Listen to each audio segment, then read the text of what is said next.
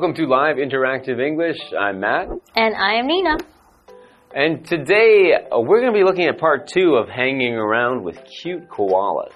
Yes. Oh, you know, speaking of koalas and just Australia in general, I saw this crazy video online where this this kangaroo was strangling a guy's dog by the neck and so the guy wanted to protect his dog and like, you know, came up like trying to fight him and punched a kangaroo in the face. The man punched the kangaroo? Yeah, and the kangaroo was like, what just happened? And it ran away. It was hilarious, but crazy too. Okay. I know you've been to Australia. Have you mm. seen like any kangaroos or other wild Australian animals?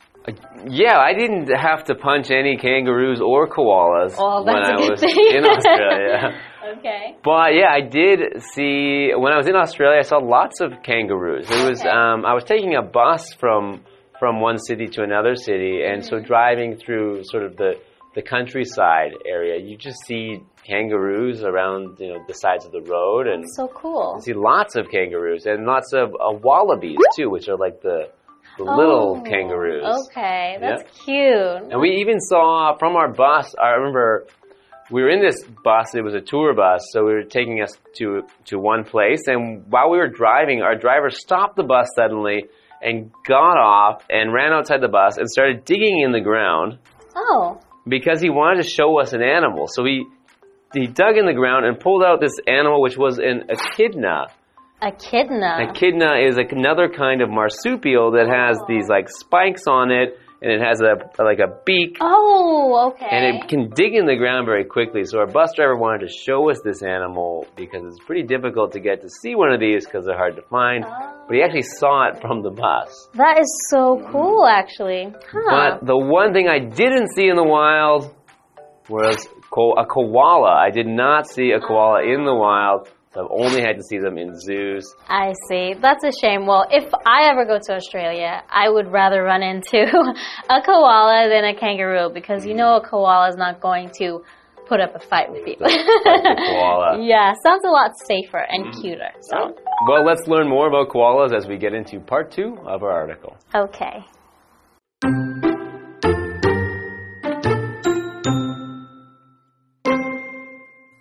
Koalas are known for being lazy. They regularly sleep over 18 hours a day. That might seem extreme, but there's a reason they sleep so much. It's because they mostly eat eucalyptus leaves.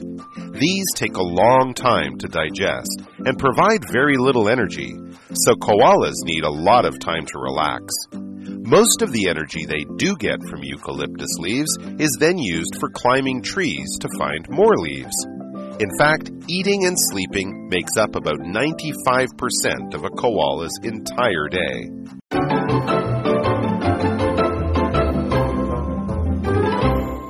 All right, welcome back to part two of hanging around with cute koalas. Hmm. Koalas are known for being lazy. Hmm. They regularly sleep over 18 hours a day. That's a lot. that is a lot. That might seem extreme, but there's a reason they sleep so much. Okay, so let's learn what the reason is. But what's regularly? Okay, so regularly is an adverb and it means something that happens often. It happens at regular intervals or it happens it means it's not unusual. So it's a normal thing that happens and it happens often. Mm. So if they regularly sleep 18 hours a day, it means it's just normal for them to sleep 18 hours a day. Okay. So, for example, Flora regularly reads stories to her baby sister. Well, that's nice. nice thing to do. All right. So, it may seem extreme. Extreme is an adjective and it means very intense, severe, or far from the average. Mm -hmm. So, mm-hmm. in this case, it means very far from the average, right? For example, you know, humans usually sleep about eight hours a day if you're lucky, right? Whereas they sleep 18 hours a day. Mm -hmm. So, for example, I have never experienced extreme heat like this before. Oh, when I was in Dubai, that was the most extreme heat that I have ever experienced. Okay. Yeah, it was almost 50 degrees Celsius. Wow, that's Yeah. very extreme. Very extreme. Okay. So continuing on, it's because they mostly eat eucalyptus leaves. These take a long time to digest and provide very little energy.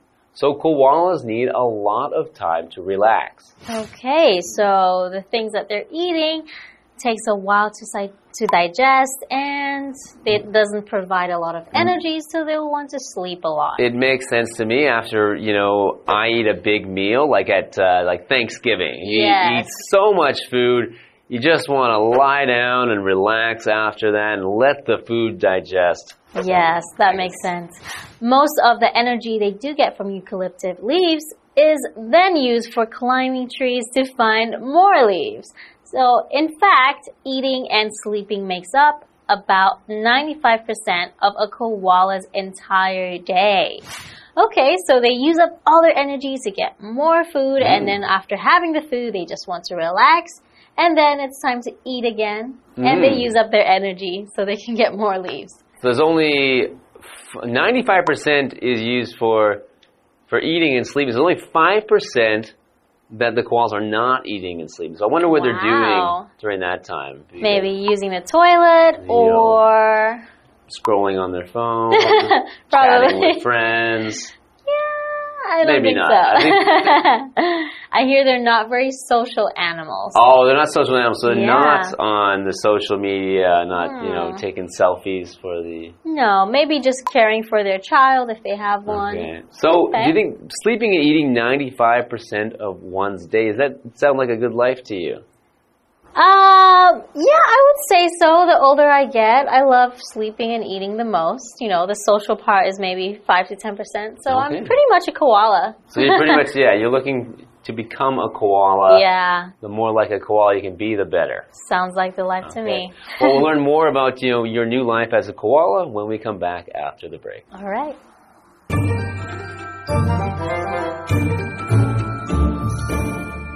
Hello，大家好，我是 Hanny。我们今天要继续来介绍可爱的无尾熊。无尾熊以懒惰出名，它们经常每天要睡超过十八个小时。诶，这听起来似乎有点夸张，有点极端，但他们会睡那么久是有原因的。这是因为啊，它们主要是吃尤加利叶。那这些叶子需要很长时间才能消化，而且提供的能量很少，所以无尾熊需要很长的时间休息。那它们从尤加利叶获得的大部分能量都被用在爬树来找更多的叶子。于是呢，它们就这样一直吃跟睡，吃和睡就占了一整天大约百分之九十五的时间。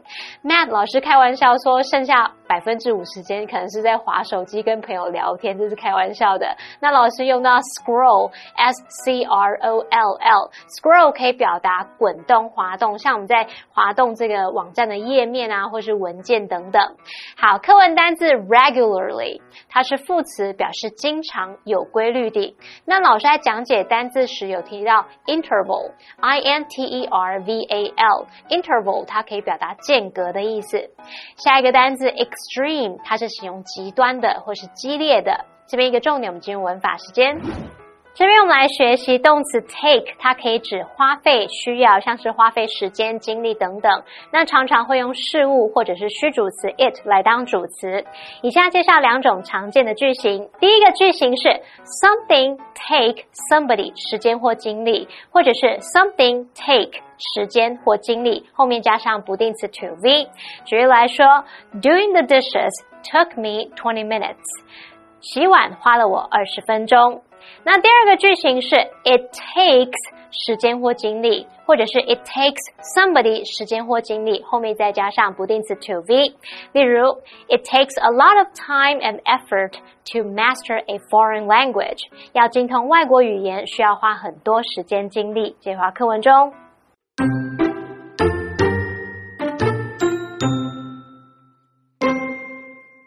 It's estimated that there are fewer than 100,000 koalas living in the wild today, as frequent bushfires have destroyed much of their habitat. Thankfully, Australia has created many protected areas to help the koala population grow. However, you don't need to go to one of these areas to see a koala up close. You can visit the Koala House at Taipei Zoo, where over a dozen of the animals live. These koalas were all donated by the Currumbin Wildlife Sanctuary in Queensland. Of course, if you do visit, don't be surprised if you find the koalas having a nice, relaxing sleep.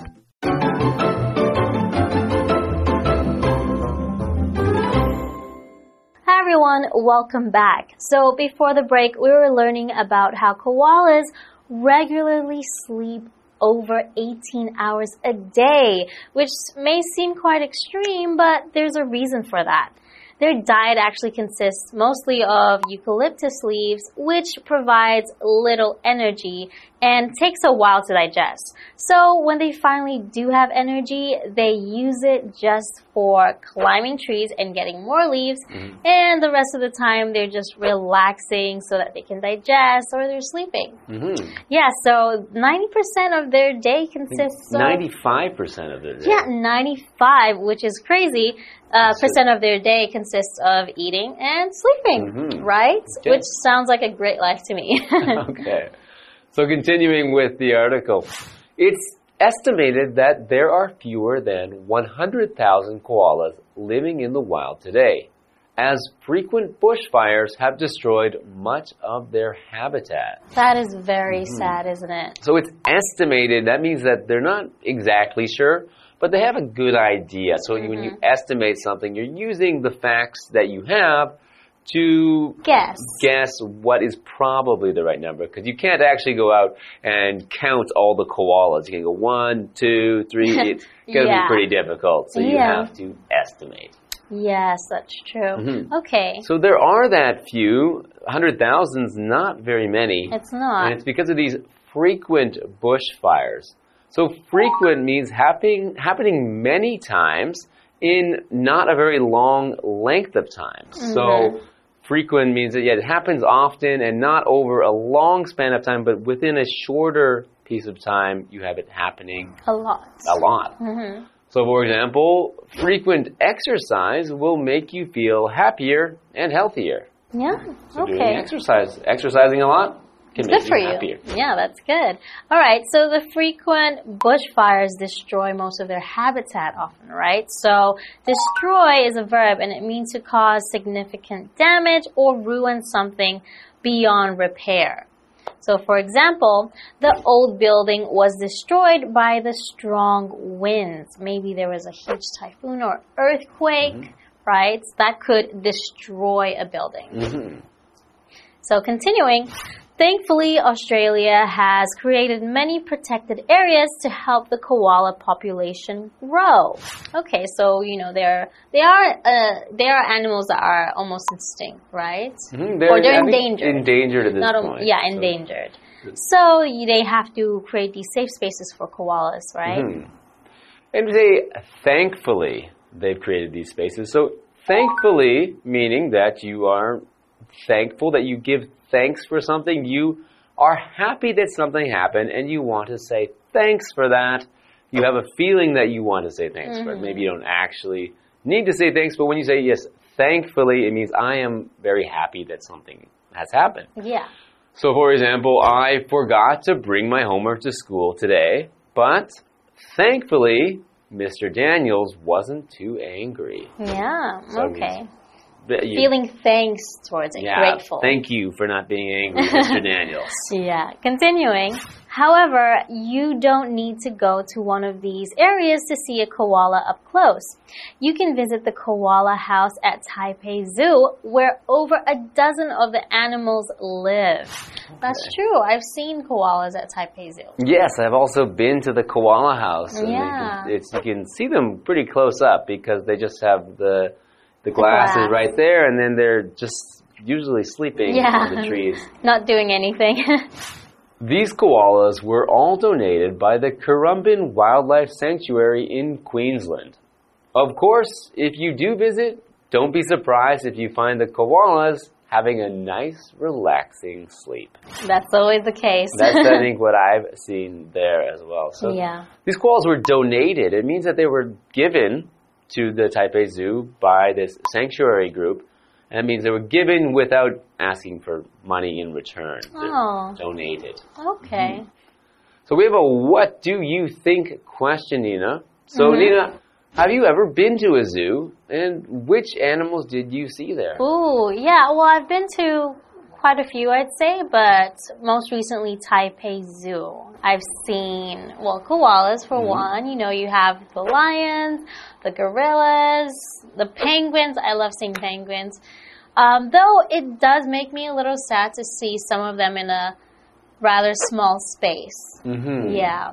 So I, I feel a little bit conflicted about going to zoos. Okay, well, I've been to yeah, I've been to uh, quite a few zoos as well, and I think actually, I think Taipei Zoo does a pretty good job of giving them, you know, large large spaces and lar- and trying to make it feel like their natural habitat, their natural environment. Because I have been to some other zoos, which which, as you said, can be pretty sad. Yeah. And so I'm I'm glad to see that. I think you know the zoo in Taipei does a good job of taking care of these animals and you know letting the koalas sleep soundly in their space. Well, as long as they have enough food and they have their space and they have their trees, right? Mhm, that's right. Okay. So I've enjoyed learning about koalas. It makes me want to pay another visit to the koala house at Taipei Zoo. So I better get going to do that.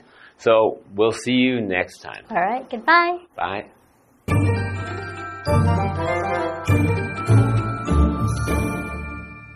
根据估计，现今野生的无尾熊不到十万只，因为频繁的林地火灾摧毁了它们大部分的栖息地。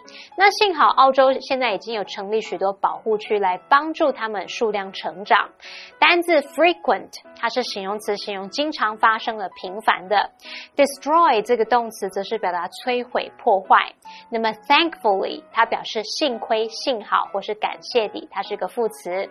那课文最后提到说，要近距离观察无尾熊，可以造访台北动物园的无尾熊馆，有超过十二只的无尾熊在那里生活哦。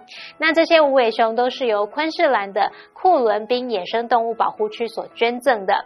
如果你在造访的时候发现无尾熊睡得很香，也不用感到意外啊，反正他们一天至少不是要睡十八小时吗？好，那这边有两个重点，我们要进入文法时间。我们来看第一个重点是 where 当关系副词的用法。where 当关系副词相当于介系词加上 which，可以引导形容词子句去修饰或是补述说明表示地方的先行词。以下介绍两种用法。第一个是当先行词它是不明确的地点时，我们就要限定它的范围，所以是用限定用法。where 前面不需要加逗号，像 The bear was trapped in a cage where it could barely move。那只熊被困在一个它几乎无法动弹的笼子里。那第二个是当先行词是特定或明确的地点时，这时候就不用限定范围啦，所以是用非限定用法。where 的前面必须加逗号。例如，Lisa wants to open a coffee shop in Elan where she was born and brought up。Lisa 想要在宜兰开一间咖啡店，那是她出生长大的地方。来看第二个重点是。If 引导条件句的时候，可以用来描述未来可能发生的情况。那么主要子句是祈使句的话，我们常常就会用来表示建议或是给予指示。句型是 if 主词加动词，逗号祈使句。例如，If you have any questions, just give me a call。如果你有任何问题，就打电话给我吧。好，那以上这些讲解，同学别走开，马上回来哦。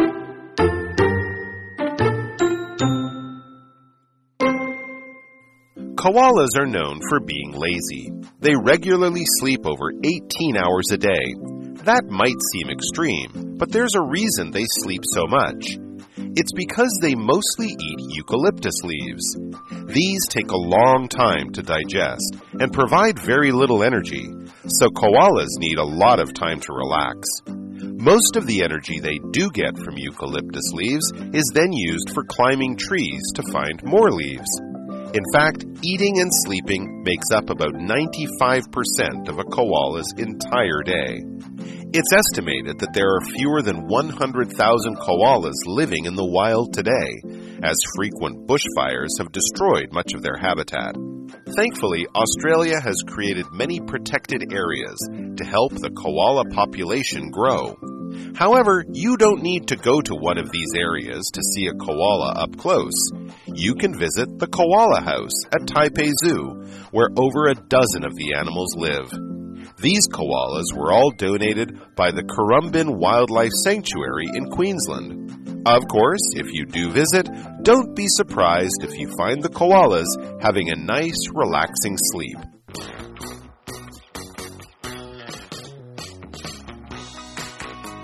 Here's how to play. The host will be holding three cards. Each card will have two sentences containing a secret vocabulary word or phrase that has been replaced by the word bear. The host will read the sentences out loud for the contestants to guess. Whoever guesses first gets a point. The person with the most points wins. And you can play along too. Hi, everybody. Today we're going to play Guess the Bear. I'm Carolyn. I'm Steven. I'm Josh. Okay, let's get started. All right. All right. Our first one is one word and it's a noun.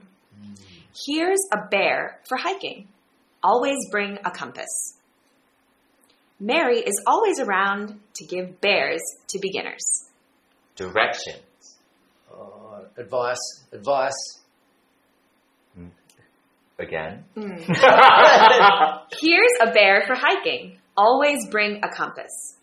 Mary is always around to give bears to beginners. Pointers. Plans. Uh, Sim- Sim. um, Signs. She's always giving advice. No. Very close. Uh, pointers, advice. A route. Route. Path. Something like advice. Something like pointers. Like I'm gonna give you some uh, Time. some statistician Here's a. pointers. Here's Okay, a I'm going to say plan. you. Plan. The word was tip. Oh. Here's a tip for hiking. Always bring a compass.